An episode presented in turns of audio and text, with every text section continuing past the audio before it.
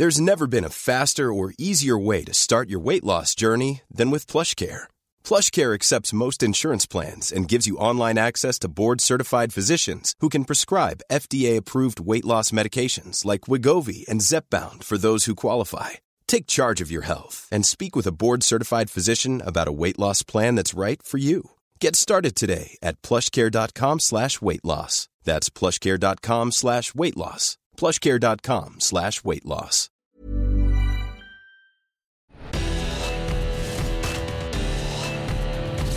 Verbalathleten, die Stimmen von Eurosport.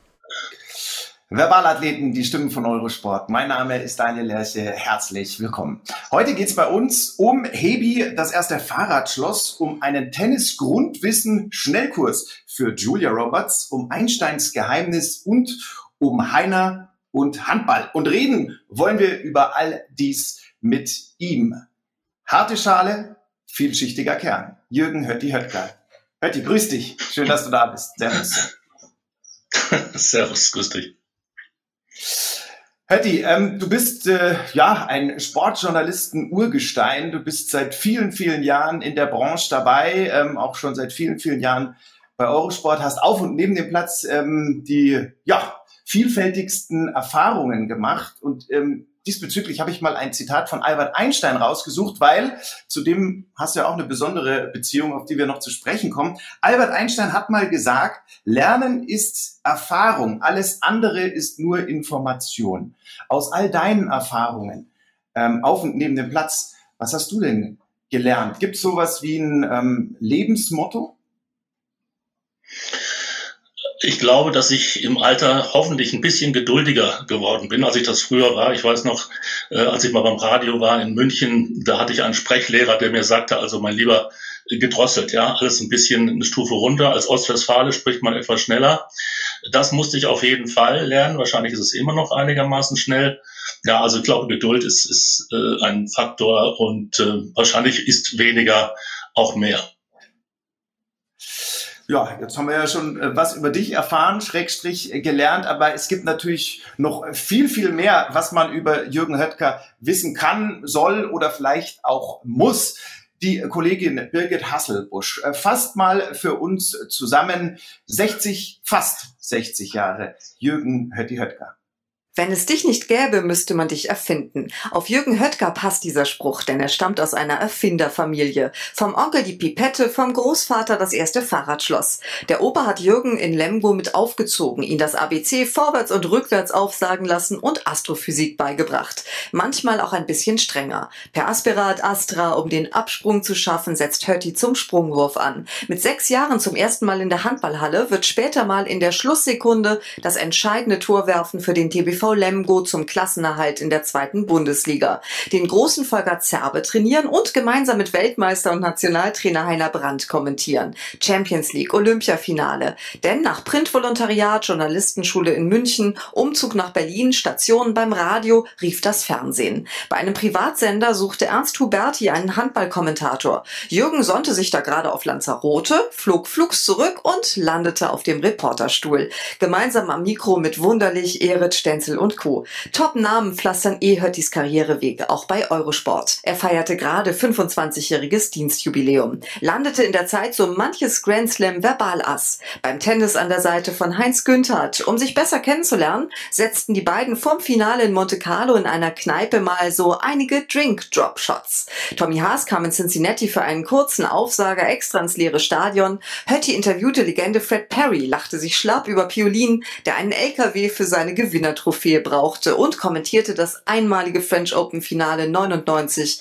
Graf Hinges und hörte auf seine damalige Frau, die meinte, er solle doch mal ein paar Blumen ins Studio stellen. Allergiker Richard Kreitschek hustete ihm daraufhin was. Ein geheimnisvoller Schleier liegt über dem Treffen mit Julia Roberts in einer Bar in Miami.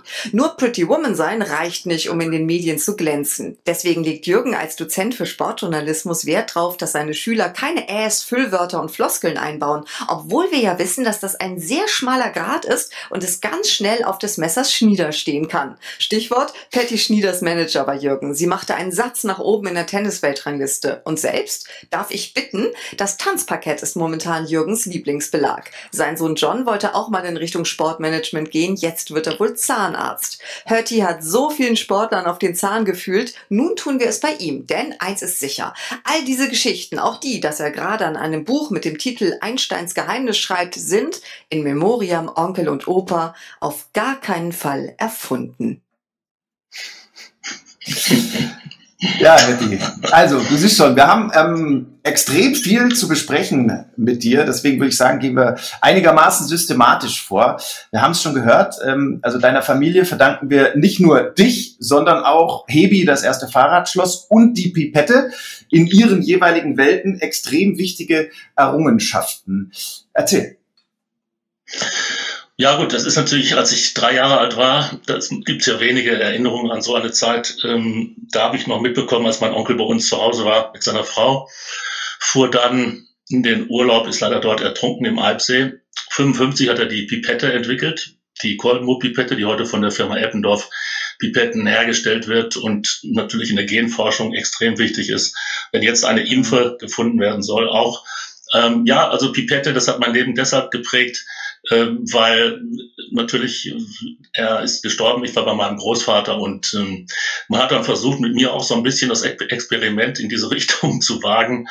Ich war, glaube ich, auch einigermaßen gelehrig, aber Erfinder bin ich nicht geworden. Wie gesagt, schreibe ich jetzt ein Buch, was mich dann auch äh, fordert. Da kommen wir natürlich noch drauf auf das Buch. Ähm, Pipette war das eine, Hebi, das erste Fahrradschloss, das andere. Das würde mich jetzt auch noch interessieren. Ähm, das hat dein Großvater erfunden. Mein Großvater August Schnittke hat das 1927 erfunden. Das war dieses ganz einfache Schloss, was man nur in die Speichen reingesteckt hat. Der Schlüssel raus wäre natürlich heute insofern völlig äh, unbrauchbar, ja. weil Fahrräder en masse geklaut werden. Aber es ist bis 77 in Bielefeld-Parkwede tatsächlich hm, produziert worden. Dann kam übrigens noch danach der, der Koagulometer, Blutgerinnungsmesser meines Onkels Heinz Schnittger, bevor der äh, die Pipette erfunden hat. Der wird bis heute in Lemgo hergestellt. Wenn du zum Arzt gehst und lässt deine Blutwerte checken, dann äh, können die mit dem Gerät mal schauen, wie es bei dir so aussieht. Wie, wie, wie viel Druck hat das auf dich aufgebaut, aus so einer Familie zu kommen und ähm, diesen Ansprüchen dann vielleicht auch gerecht werden zu müssen? Also idealerweise irgendwann mal ähm, für einen Nobelpreis vorgeschlagen zu werden? Ich habe in der Tat mal, was meinen Onkel anbelangt, recherchiert, Stichpunkt äh, Nobelpreis. Ich war in Marburg an der Uni, wo er diese eine Erfindung äh, Pipette gemacht hat und in München, wo er auch doziert hat. Und da wurde mir gesagt, okay, der war sicherlich auf dem Weg zum Nobelpreis, hatte viele Sachen in petto, ist mit 39 viel zu früh gestorben der Druck auf mich war insofern sehr groß, äh, weil ich auf Schulen war, wo mein Onkel auch war in Lemgo und mir dann auch oft gesagt wurde, also nicht böse sein, aber in Mathe zum Beispiel, dass er den Onkel natürlich in 0, nichts rausgefunden, hat dann bei mir etwas länger gedauert. Und zu Hause, ja, also ich habe nicht mehr oder weniger über den Handball so ein bisschen absetzen können, weil der Druck schon sehr groß war, was intellektuelle Intellektualität anbelangt. Hm. Man hört ja immer, dass, dass äh, Kinder aus ähm, besonders erfolgreichen Elternhäusern, aus besonders erfolgreichen Familien eben an diesem, an diesem Druck dann auch äh, gerne mal zerbrechen. Ähm, aber du hast jetzt keinen größeren Schaden genommen als eben der Durchschnitt, als wir alle. Das mögen andere beurteilen. Wahrscheinlich haben wir ja alle irgendwo die ein oder anderen Schaden mal erlitten. Nein, wie ich gerade sagte, für mich war es eine sehr, sehr äh, gute Geschichte, dass ich, dass ein, ein Kumpel von mir, als ich sechs Jahre alt war, erste Klasse äh, Grundschule, mhm. mich zum Handball mitnahm. Damals war es noch der HSV Lemgo in Lemgo, heute ist ja TBV. Und äh, ich wohl einigermaßen gut war und ich über diese Sportart äh, das kompensieren konnte, diesen Druck und dann später ja auch einigermaßen erfolgreicher Handballer geworden bin, neben dem anderen. Was hat dich so fasziniert am Handball? Also ähm, was hat dich dazu getrieben, bei diesem Sport zu bleiben? Ich habe letztens noch mit meinem ersten Trainer gesprochen, Bernd von Nordheim, und der sagte, na gut, du warst natürlich unwahrscheinlich schnell, äh, du warst wurfgewaltig. Äh, ich war auch bis zum Alter von 16, war ich so groß wie heute, äh, knapp 1,90 und war natürlich körperlich eine Zeit lang den Leuten überlegen.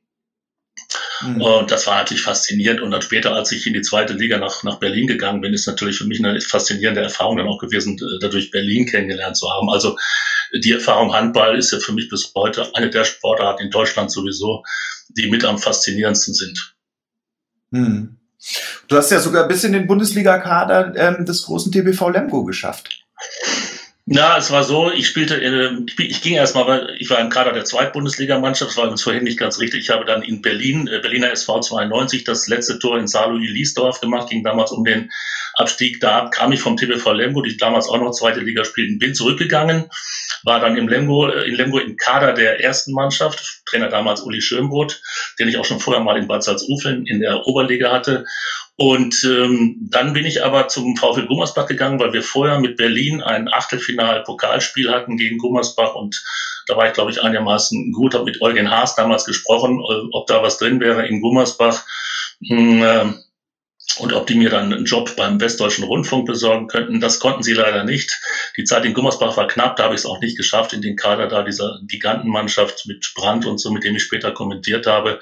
Habe dann da nur in der Regionalliga gespielt und dann hatte ich äh, irgendwann die Aufnahmeprüfung Journalistenschule München und habe dann später in München Journalismus studiert. Hm. Ähm, du hast Rückraummitte ges gespielt. Korrekt. Ich war nicht variabel. Ich habe Rückraum Mitte gespielt, so ein bisschen Ideengeber, Denker und Lenker. Komme ja aus einer Denkerfamilie, habe aber auch halb links und äh, links außen gespielt. Ich war da variabel einsetzbar, wenn man Not am Mann war, war ich, glaube ich, technisch in der Lage, äh, auf den drei Positionen Mitte, halb links und links außen einigermaßen das runterzuspielen. Denker und Lenker, du hast es schon angesprochen. Ist das auch so deine Position im wahren Leben? Abseits ähm, des Sports? Ich komme aus einer Lehrerfamilie. Meine Mutter, mein Vater, den ich leider nur ganz selten im Leben gesehen habe, äh, Lehrer. Mein Großvater, der die Erfindung Fahrradschluss gemacht hat, war Dozent am Technikum und mich sprach mal einer an in Baden-Baden, ob ich nicht mal Lust hätte, eine, eine Probevorlesung zu machen, können, machen zu können. An der Privatuni habe ich dann gemacht und dann deshalb bin ich jetzt seit zehn Jahren ja Dozent für Sportjournalismus an diversen Universitäten. Insofern vielleicht bisschen Denker und dann Leute so ein bisschen zu lenken und daran teilhaben zu lassen, dass man, dass ich jetzt in meinem Fall 39 Jahre Journalist bin, äh, das macht natürlich riesen Spaß dann. Du springst ja schon ähm, in die Gegenwart, Jürgen. Wir wollen aber noch uns ein bisschen mit deiner Vergangenheit äh, beschäftigen, nämlich als du selber noch die Schul- beziehungsweise die Universitätsbänke ähm, gedrückt hast. Also du hast äh, Journalismus studiert in München und danach für diverse Zeitungen und Radiosender gearbeitet, unter anderem, das hattest du schon angesprochen, für einen in Berlin. Und da ist dir ähm, der geschätzte Eurosport-Kollege Guido Heuber auch über den Weg gelaufen. Ihr habt sogar zusammen gewohnt, das haben wir schon im Lebenslauf gehört. Und Guido hat natürlich mit großer Freude über dich aus dem Nähkästchen geplaudert. Bitte sehr. Das Besondere an Jürgen Höttger ist, dass nicht nur er ein ganz besonderer Mensch ist, sondern dass er alle Menschen in seinem Umfeld zu besonderen Menschen macht. Ich hatte das Vergnügen, lange mit ihm in einer WG in Berlin zu wohnen und alle Personen, die ihm wichtig waren, bekamen von ihm ja, Spitznamen und zwar sehr ausgefallene. So war ich zum Beispiel natürlich nicht Guido Heuber, sondern Gustav Böning. Ähm, dann gab es den Knebelberg, dann gab es den Röhrolfhausen. Das waren seine Leute um sich herum. Er selbst bezeichnete sich übrigens immer als Commander der Kitty Hawk. Und äh, so ergaben sich sehr, sehr lustige und sehr abwechslungsreiche Konversationen. Und diese Namensfindung, die gingen übrigens nicht nur auf Personen, sondern sie zielten auch noch auf Sachdinge ab, wie zum Beispiel die Currywurst. Aus Jürgens Leben nicht wegzudenken war natürlich nicht die Currywurst, sondern die C-Knifte Pommes Muffzinger. Man musste also eine eigene Sprache lernen, um mit Jürgen Höttger zu kommunizieren. Jürgen, also steckte, steckte dahinter denn irgendein System? Also wie hieß die Currywurst? Äh, äh, C-Knifte, Pommes Muffslinger. Ich erinnere mich gut daran mit dem Kollegen Heuber, mit dem Kollegen Krause äh, und so weiter, die wir da alle hatten in der Redaktion. Das wurde ja mittags in Berlin ist das fast Pflicht, das mal zu holen, mittags zum Essen geholt. Und das war mir dann zu leicht, immer diesen Ausdruck zu wählen. Das stammt äh, aus einer ganz frühen Zeit, als ich noch in, in Bielefeld Jura studiert habe, bevor ich dann später dann nach München ging äh, wollte ich nochmal gucken, wie es damit so aussieht. Und das gefiel mir nicht. Da habe ich ähm, die Vorlesungen nicht großartig besucht, sondern mir irgendwelche Namen einfallen lassen, die dann ja meine Freunde und auch Freundinnen, auch meine spätere Frau und so weiter, die mussten dann alle da mitziehen. Einige haben mitgezogen, andere nicht. Also ich glaube, das ist eine Frage der Fantasie.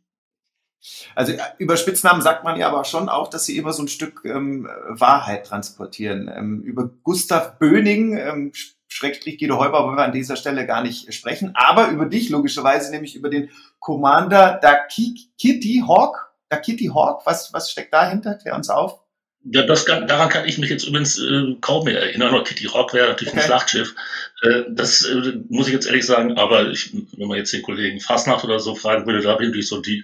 Ich würde sagen, für mich habe ich insgesamt 100 Namen erfunden, weil gut, hört sich jetzt vielleicht doof an. Man muss sich auch nicht zu ernst nehmen, deswegen nicht einen speziellen Namen, sondern alles, was so, alles, was so ging. Und äh, ich bin sicher, damit habe ich auch eine Menge Leute genervt. Einige fanden es witzig und sicherlich nicht jeder. Fest steht, ähm, 1994 ist der Commander der Kitty Hawk dann zu Eurosport gewechselt und du hast uns äh, in unserem Vorgespräch erzählt, dass eins deiner ganz großen Highlights in dieser Zeit bei Eurosport war 2014 äh, Handball Champions League Final Four in Köln und da haben wir mal einen Ausschnitt besorgt, nämlich vom Halbfinalspiel Flensburg gegen Barcelona. Das war das sieben Meter Werfen. Bitte sehr macht ihn rein.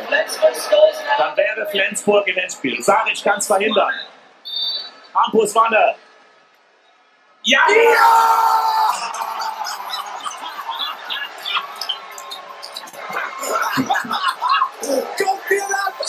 Die SG Flensburg Handewitt im Finale der Champions League 2014. Niedergeschlagen. Nikola Karabakic absolute Sensation, vor allem hier an der Zeit, man darf eine Mannschaft nicht zu früh abschreiben. Nochmals wieder Glück an alle Fans des SC Flensburg Was für eine Aufholjagd, was für eine Courage, was für eine unfassbare Leistung am Ende. Niedergeschlagen auch Rutenka. Die hatten sich das Finale ja ganz klar vorgenommen. Und dann das. Savic. Kann es auch nicht fassen. Verlängerung, 7 Meter werfen, Flensburg weiter. Das geht für Nacht. An dieser Stelle kurz der Hinweis, falls ihr uns aktuell nur per Podcast hört und nicht seht, die Bilder äh, zu Jürgens Kommentar aber gerne mal sehen würdet. Auf eurosport.de gibt's den Vodcast zum Podcast. Jürgen, Flensburg ist ja dann auch ähm, noch äh, Champions League-Sieger geworden im rein deutschen Finale gegen Kiel. Solche Spiele zu kommentieren, noch dazu als Ex-Handballer, das ist ja schon ein absolutes Privileg, oder?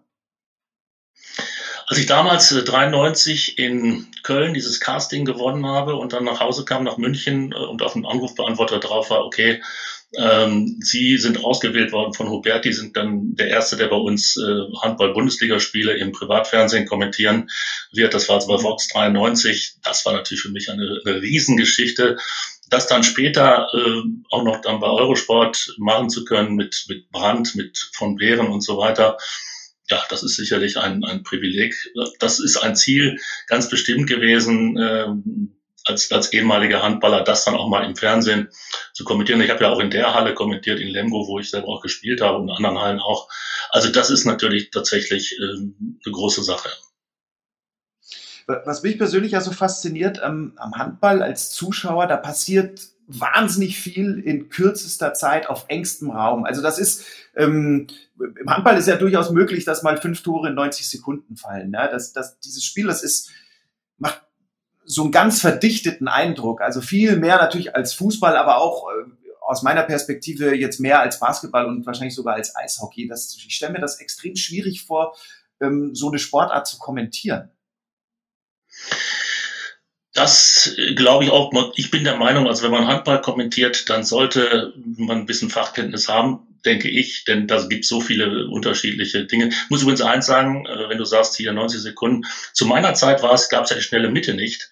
Deswegen war das noch nicht ganz so, dass man also in den letzten 90 Sekunden fünf Tore machen konnte. Das kann man übrigens seitdem ein gewisser Herr Stenzel äh, und ich übrigens als auch mit durch Deutschland gereist sind, um, um von Herrn Stenzel, der mit Deutschland 78 Weltmeister gewonnen ist Vlado Stenzel, der Magier, äh, bin mit ihm durch Deutschland gezogen, um seine neuen Sachen äh, publik zu machen. Der hat sich nämlich diese schnelle Mitte ausgedacht, die dann äh, seit Mitte der, der 2010er, der, der 2000er Jahre, also 2004, 5, 6 dann so ins Spiel kam.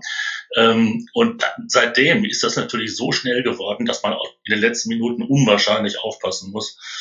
Ähm, ja, also ich glaube, man muss da auch sehr viel erklären, Leuten, die das nicht so verstehen, warum, äh, wenn von außen einer reinspringt, da eigentlich selten gepfiffen wird, obwohl er schon längst im Kreis steht und so weiter. Warum es zwei Minuten Strafe gab, hin und her, äh, ist nicht ganz ohne. Ich habe Eishockey auch kommentiert, muss sagen, Eishockey auch sehr schwierig von dem, von dem ganzen Einwechseln mhm. und so. Und äh, ja, also ich glaube, man sollte ein bisschen Vorkenntnis haben. Die bringst du mit, keine Frage. Ähm, mehr Pausen im Spiel gibt's äh, fraglos beim Tennis. Dafür kann da eine Partie aber auch mal gut sechs Stunden dauern. Du äh, warst für Eurosport ähm, auf der Tour unterwegs. Du hast ähm, viele, viele Grand Slam Turniere ähm, kommentiert und du hast dabei immer alle ordentlich auf Trab gehalten. Das hat uns erzählt ähm, der ehemalige Wimbledon-Doppelsieger und Ex-Steffi Graf-Trainer Heinz Günther. Wieder einmal kommentiere ich für Schweizer Fernsehen eine Partie von Roger Federer.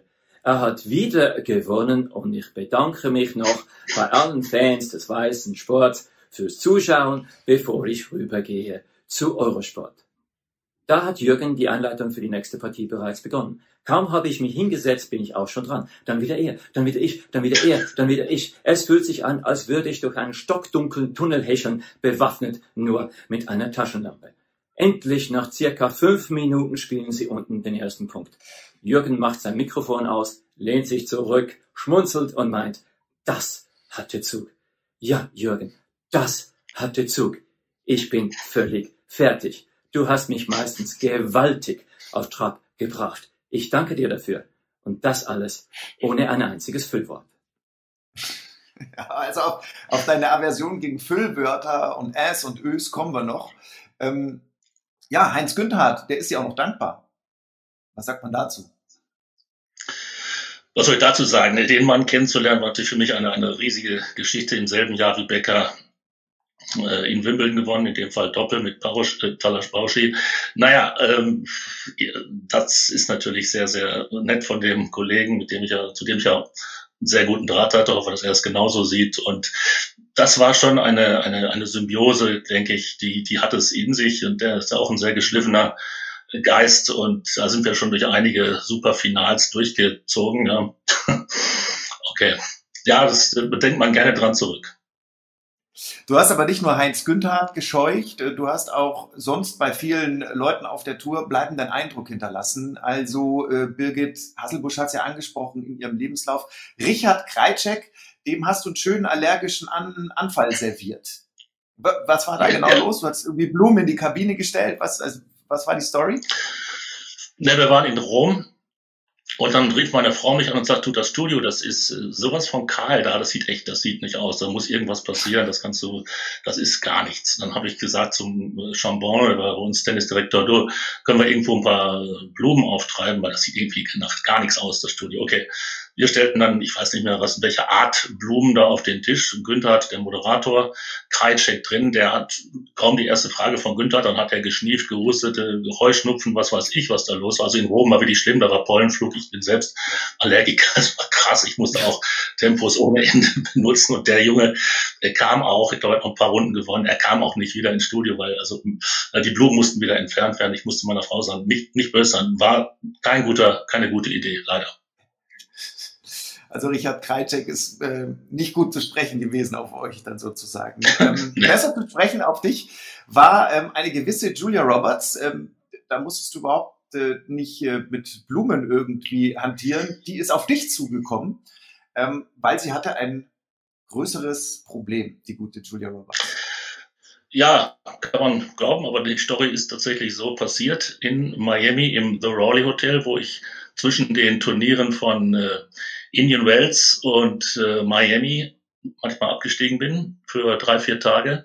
da war ich in einer, in einer kleinen Bar und ähm, hatte ein Strawberry Margarita mit dem, mit dem Barkeeper über meinen Job da gesprochen, sprich, dass ich da Fernsehkommentator bin für Eurosport. Und äh, dann kam sie da plötzlich rein. Ich habe gedacht, das gibt's ja gar nicht, Vater Morgana ähm, mit einem riesen Kerl, dachte ich schon, oh Gott, ist das ein Rauschmeißer? Jetzt muss man hier die Bar verlassen, darf nur einer drin sein oder irgendwas in der Richtung, wie auch immer. Am Ende kam die tatsächlich rüber und fragte mich, ob ich mich im Tennis auskenne. Sie hätte das gehört und sie müsste einen Weltstar interviewen. Da gab es eine Sendung in den USA bei so einem Cable Network, da konnte man sich aussuchen, als, als Star dann den nächsten Star wieder zum Interview herauszufordern. Das gab es, glaube ich, in Deutschland auch mal. Äh, nach ein bisschen Zögern habe ich ihr dann irgendwas erzählt über Tennis äh, und so weiter und so fort. Und dann ging sie auch wieder abends, war eine Festivität in dem Hotel. Also das war schon irgendwo eine interessante Sache. Also in dem Hotel, The Raleigh Hotel, äh, Collins Avenue, kannst du was erleben. Aber sie hat dir jetzt nicht erzählt, wen sie interviewen sollte, oder? ich bin jetzt echt nicht mehr ganz sicher. Es war, glaube ich, McEnroe. Und der, der kommentiert ja auch dann äh, die, die, äh, das Turnier in Key Biscayne. Abends war dann auch Becker mit der, mit der Barbara Becker in dem Hotel. Weiß ich noch, das ist, glaube ich, auch eins seiner Lieblingshotels da in äh, Collins Avenue. Das ist hinter äh, der, der, der, der von hinter Miami Beach. Und äh, wie gesagt, das war schon, das war schon toll. Ja, was man da alles erlebt hat. Wir hatten da auch mal eine Festivität mit dem Bruder von äh, Bob Marley, mit, mit dem Sohn von Bob Marley, Siggy Marley. Das war zwei Häuser entfernt. Das war die Party da von, von der ATP-Tour. Also da war immer unglaublich was äh, geboten. Also das, das, das hört sich jetzt natürlich alles sehr, sehr mondän an, aber zur Wahrheit gehört natürlich auch, dass man jetzt äh, nicht jeden Abend äh, Julia Roberts in der Hotelbar trifft und auch nicht äh, John McEnroe und auch nicht äh, Boris Becker. Zur Wahrheit gehört, dass das schon auch ein sehr stressiger Job ist. Man ist viel unterwegs, ähm, man schläft nicht immer in den, im ersten Hotel am Platz. Das ist nicht immer unanstrengend und auch nicht immer nur familienfreundlich, so ein Leben. Ja, ich war ja verheiratet und bin ja auch geschieden, habe im Zuge dieser ganzen Flüge, die ich hatte, musste vielleicht so passieren, eine Stewardess kennengelernt, mit der ich heute auch einen Sohn habe, von der bin ich auch getrennt. Ähm, mhm. Nur unterwegs weil ich richtig, ich habe teilweise ja fünf, sechs Wochen am Stück kommentiert. Erinnere ich mich so 98, 99, das waren so die, die Jahre, wo es wirklich unwahrscheinlich gebrummt hat, vorher 95, 96, 97 auch. Ähm, ganz klar, das ist ein, ein Reisejob, äh, wie er im Buche steht. Und ähm, ja, auf diesen Reisen hatte ich auch viel Zeit, äh, auch mit dem Kollegen Günther über Astrophysik und so weiter zu äh, philosophieren. Aber das, was auf der Strecke bleibt, natürlich vor allem, wenn man dann später mit einer Stewardess zusammen ist, äh, das ist ganz klar sind Kinder in dem Fall. Und mein Sohn hat das sicherlich äh, auch so ein bisschen büßen müssen. Ist Gott sei Dank, glaube ich, zumindest ganz gut gelungen. Und äh, ja, das ist etwas, es ist ein Berufungsjob, ähm, Traumjob, ganz klar. Aber das äh, hat natürlich auch ganz klar, ganz eindeutig Nachteile auf der Ebene. Zumal du ja dann auch noch einen draufgesetzt hast. Du bist dann auch noch Manager geworden von Patty Schnieder. Wie kam es denn dazu? Ich hatte bei einem Turnier in Moskau, da war ich nicht vor Ort, das habe ich äh, aus München damals gemacht, da habe ich äh, was erzählt über den Mann von Patti Schnieder, was, was denen nicht so gut gefallen hat. Ich ging dann nach Filderstadt, live vor Ort für, zu dem Turnier, wurde angesprochen von ihm, seine Mutter hätte ihm erzählt, er hätte das und das erzählt, das soll ich mal lieber nicht erzählen. Dann habe ich ihm gesagt, naja, wissen Sie, als Journalist habe ich hoffentlich Redefreiheit. Wenn das so nicht stimmte, dann stelle ich das auch gerne wieder richtig. Er meinte dann aber, nee, dann müssen Sie nichts richtig stellen, ist schon okay, aber das muss man nicht jetzt zwingend erzählen. Gut. Später kam er zu mir, der Herr Hoffmann, damals Ehemann von Patti Spieler, und fragte mich, ob ich nicht Bock hätte, weil ich da gesagt habe, ich bin der Meinung, dass aus ihrer Frau noch Menge mehr rauszuholen wäre mit allem Pipapo. Und fragte er mich, ob ich Manager werden wolle von Frau Schnieder. Dann habe ich mir das überlegt und dann haben wir uns getroffen in St. Anton äh, im Dezember 2003 und haben an einem Konzept gefeilt und ich glaube, sie war damals 27. der Welt und als ich dann nicht mehr ihr Manager war, war sie die siebte immerhin. Ich glaube, wir hatten ein ganz schlagkräftiges Team, Halbfinale in Melbourne gespielt, paar Mal Viertelfinale bei Grand Slams, paar Turniere gewonnen. Also das war natürlich eine sehr, sehr schöne Zeit. Äh, Parallelkommentator und Manager, eine, eine Top-Spielerin. Ja, das war allerdings dann noch zeitintensiver, völlig richtig. Ähm, Jürgen, als äh, Sportjournalismus-Dozent würdest du mir wahrscheinlich schwer auf die Finger hauen, wenn ich dich jetzt nicht fragen würde, was hast du denn damals über Herrn Schnieder erzählt? Was der nicht hören wollte? Ja, gut, der hatte ja eine Vergangenheit, die war jetzt nicht so ganz koscher, sagte man. Da ging es also doch so ein paar Sachen, die, die, die, für die sie gerade stehen musste und so weiter, kann ich jetzt wirklich sehr schlecht hier erzählen. Also das waren schon Dinge, die, die unter die Gürtellinie gegangen sind, die natürlich so verbrieft waren, ist völlig klar. Ich habe auch sicherlich mhm. nicht alles aus, davon erzählt und ich war auch da niemanden diskriminiert oder etwas in der Richtung, aber ich habe immer so ein paar Fakten äh, auf den Tisch gelegt. Und wie gesagt, daraus hat sich dann ja auch ergeben, deswegen bin ich in meinem Leben immer für Direktheit gewesen. Es hat sich dann daraus ergeben, dass die gesagt haben, na gut, wenn du so, du so direkt bist, dann kannst du uns ja vielleicht auch direkt äh, mithelfen, in die Weltspitze zu gehen. Und Schnieder war natürlich eine, eine unfassbar gute Spielerin, die im Training so ziemlich gegen jede gewonnen hat und die dann manchmal bei Spielen ein bisschen mental schwächelte, aber insgesamt von der Spielintelligenz war die natürlich unfassbar gut. In der Branche kam das aber nicht so gut an, dass du dann sozusagen diese Doppelfunktion hattest, Kommentator und Manager. Ähm, hast du deswegen dann auch wieder aufgehört mit dem Managen 2007? War sicherlich einer der Gründe. Ich erinnere mich an Linz. Das war äh, 2005.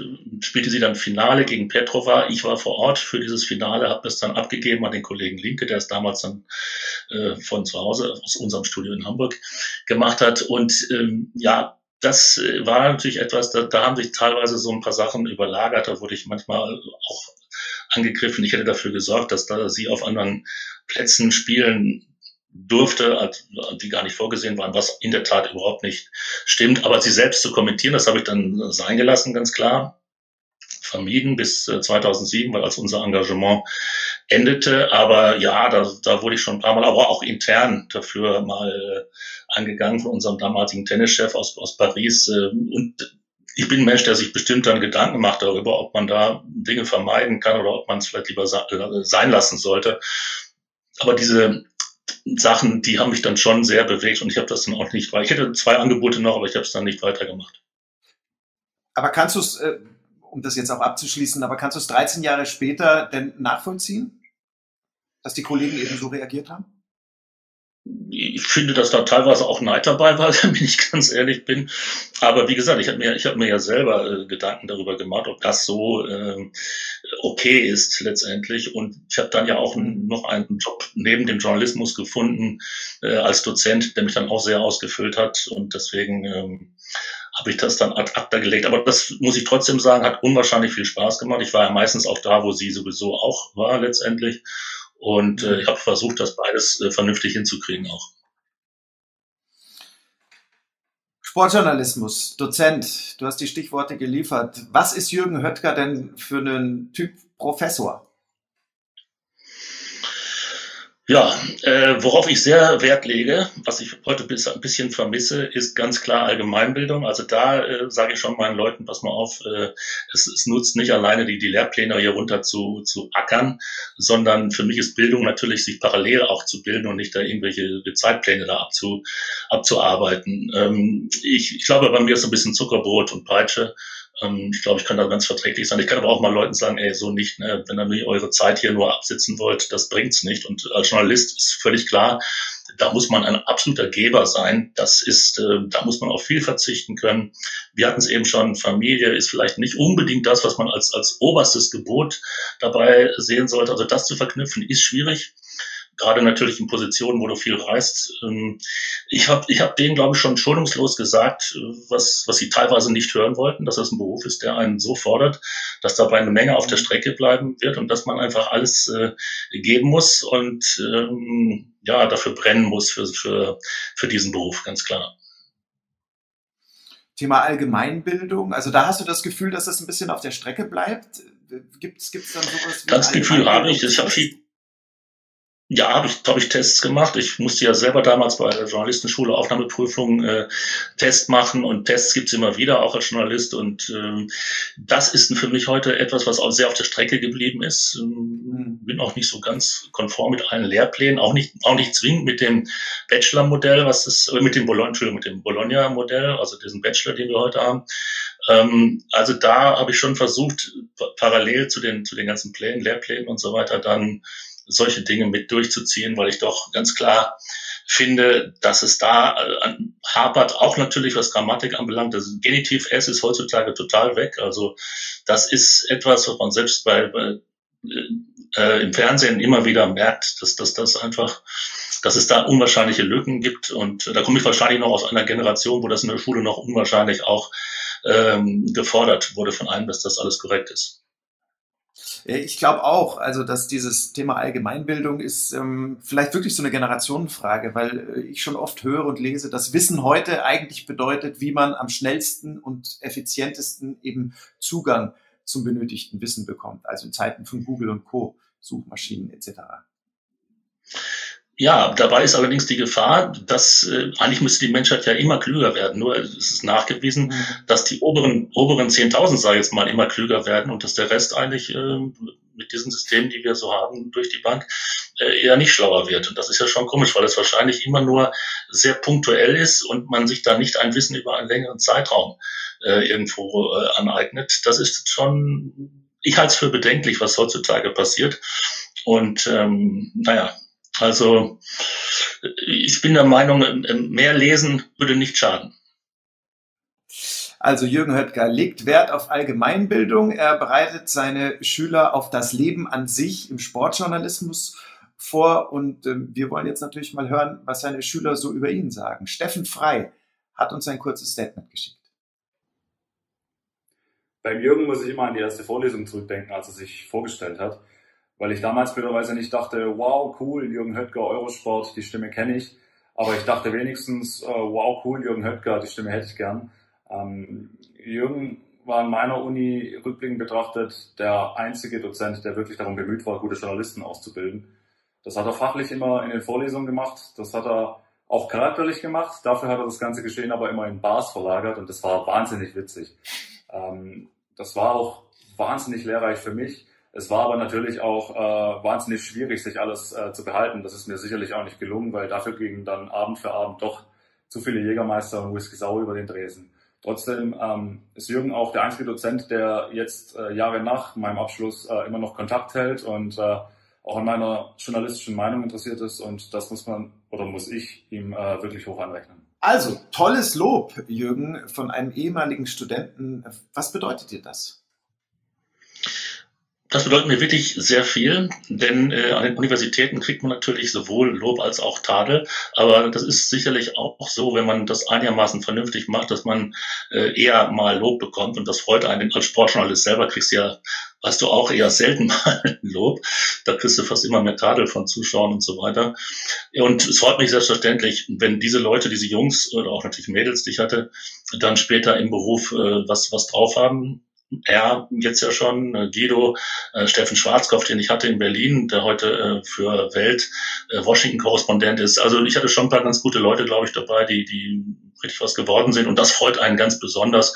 Und die sind natürlich auch alles Leute, die auch im Studium jetzt, die, die ich hatte, äh, beziehungsweise damals als, als Volontäre in Berlin, richtig Gas gegeben haben. Da konnte man schon sehen, was aus denen wird gibt natürlich auch einige, wo ich eher sagen würde, lasst es lieber bleiben. Das ist ein Beruf, äh, zu dem muss man irgendwie ein bisschen geboren sein. Da musst du Vollgas geben von der ersten Sekunde an. Das wird sich jetzt herausstellen, wie das in den nächsten Jahren so laufen wird, ob diese Urgesteine wie Huberti, Kürten und so, wie sie alle geheißen haben, ob die weiterhin geben wird. Äh, denn ich meine, dazu musst du wirklich auch eine Menge äh, aufgeben und preisgeben von dir. Ich weiß, ich habe in den letzten Jahren äh, sehr wenige äh, volle Geburtstage mit Leuten gefeiert. Also in meiner Karriere musste ich alles Mögliche ausfallen lassen. Ja, wichtige Geburtstage, wichtige Hochzeiten und so weiter. Das ist dann das, was, was eben auf der Strecke bleibt. Und das müssen die Leute einfach wissen. Und das muss man ihnen auch im Studium irgendwo sagen. Klar vorher ansprechen. Ähm, wie blickst du denn auf die Zukunft des Sportjournalismus im Speziellen? Also der hat sich ja schon sehr verändert durch die Digitalisierung. Ähm, wie, wie siehst du die Zukunft? Da wird die Frage sein. Ich habe ja miterlebt das öffentlich-rechtliche System. Klar, dann kam das Privatfernsehen, dann kam äh, Pay-TV, äh, Pay-Per-View und so weiter, was mit Sicherheit ja noch stärker ausgebaut werden wird. Wenn ich heute Studenten sehe, die gucken ja alle kein, kein normales Fernsehen mehr, die gucken Netflix oder eben nur äh, äh, äh, Anbieter, die eben bezahlbar sind oder eben auch natürlich Eurosport, das ein großes Programm hat, klar, insgesamt eine große Fülle. Ähm, ja, das, äh, ich ich glaube, kann man noch gar nicht genau abschätzen, weil die ganzen Techniken, die es dann geben wird, ich glaube, das äh, wissen wir auch noch, äh, noch gar nicht. Es, es wird sich in jedem Fall vieles verändern. Mit Kameratechniken haben sich unwahrscheinlich verändert. Heute wird viel mehr geredet, viel mehr erzählt bei Kommentaren. Mir wurde noch von Huberti eingebläut, äh, doch eher mal den Mund zu halten. So muss ich ganz ehrlich sagen, versuche ich auch, das im Studium eher weiterzugeben bin ich dafür, jetzt im Tennis jeden Ballwechsel da zu kommentieren, zum Beispiel. Aber das ist sicherlich Geschmackssache und junge Leute wollen womöglich mehr hören und ältere Leute, die ja auch immer noch eine sehr große Zuschauerklientel sind, die wollen, soweit ich weiß, immer doch ein bisschen weniger Gebrabbel. Also das ist eine schmale Gratwanderung. Lass uns zu unserem letzten Thema kommen. Du schreibst ein Buch, Einsteins Geheimnis heißt es. Ähm, erzähl mal ein bisschen, vielleicht fängst du erstmal damit an, Warum dieser Titel? Okay, ähm, es gibt die berühmte Einstein-Rosen-Brücke und da geht es darum, äh, dass durch diese Einstein-Rosen-Brücke, später benannt in den 50ern als Wurmloch, man Reisen im Universum verkürzen kann. Das äh, ist die äh, Theorie von Albert Einstein und Nathan Rosen, zwei Astrophysiker, gewesen in den 30er Jahren. In dem Buch geht es um Klimawandel und darum, äh, wie der Mensch womöglich versuchen muss, auf einem anderen Planeten irgendwann zu leben, weil hier Feierabend ist das ist, mag sehr bedauerlich sein. Auf der anderen Seite muss man eben versuchen, und der Mensch ist ja äh, Pionier und wir haben es an Kolumbus gesehen und so weiter. Er wird versuchen, über Mond, Mars, Titan äh, auch interstellare Reisen möglich zu machen. Ob er noch die Zeit hat, auf diesem Planeten so lange zu überdauern, äh, dass er das technisch hinkriegen kann, unter anderem so ein Wurmloch äh, zu durchfliegen. Ich meine, okay, das ist Science Fiction vom Allerfeinsten, aber man weiß nie. Man hätte auch vor, äh, ich, glaub, ich denke, ein Mensch äh, vor 2000 Jahren hätte nicht im Leben dran geglaubt, dass wir die Mondlandung hinkriegen würden. Hört sich super spannend an, ist aber ist ein Roman. Ist ein Roman und ich hoffe, er wird dieses Jahr fertig. Und hast auch schon einen Verlag? Ja, ich kannte ja einen äh, Autor ganz gut, der hat die ganzen Jerry Cotton Romane geschrieben. Der hat mir auch mit meinen Volontären in Berlin schon äh, vor 25 Jahren Schreiben beigebracht und das ist gar nicht mal so. Ohne ich habe Respekt vor jedem Schriftsteller, der das jeden Tag macht. Also das will ich nicht ohne. Und ja, ich denke, das sollte hoffentlich machbar sein. Dann drücken wir dir feste, feste die Daumen. Vielen Dank, Jürgen Höttger. Alles Gute weiterhin natürlich als ähm, Dozent, als Eurosport-Kommentator und natürlich auch als Autor. Danke dir. Ich danke.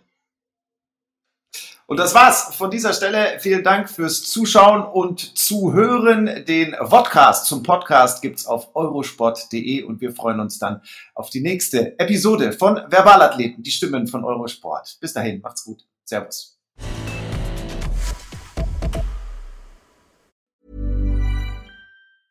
Planning for your next trip? Elevate your travel style with Quince. Quince has all the jet setting essentials you'll want for your next getaway, like European linen, premium luggage options, buttery soft Italian leather bags, and so much more. And is all priced at 50 to 80% less than similar brands. Plus, Quince only works with factories that use safe and ethical manufacturing practices. Pack your bags with high-quality essentials you'll be wearing for vacations to come with Quince. Go to quince.com slash pack for free shipping and 365-day returns.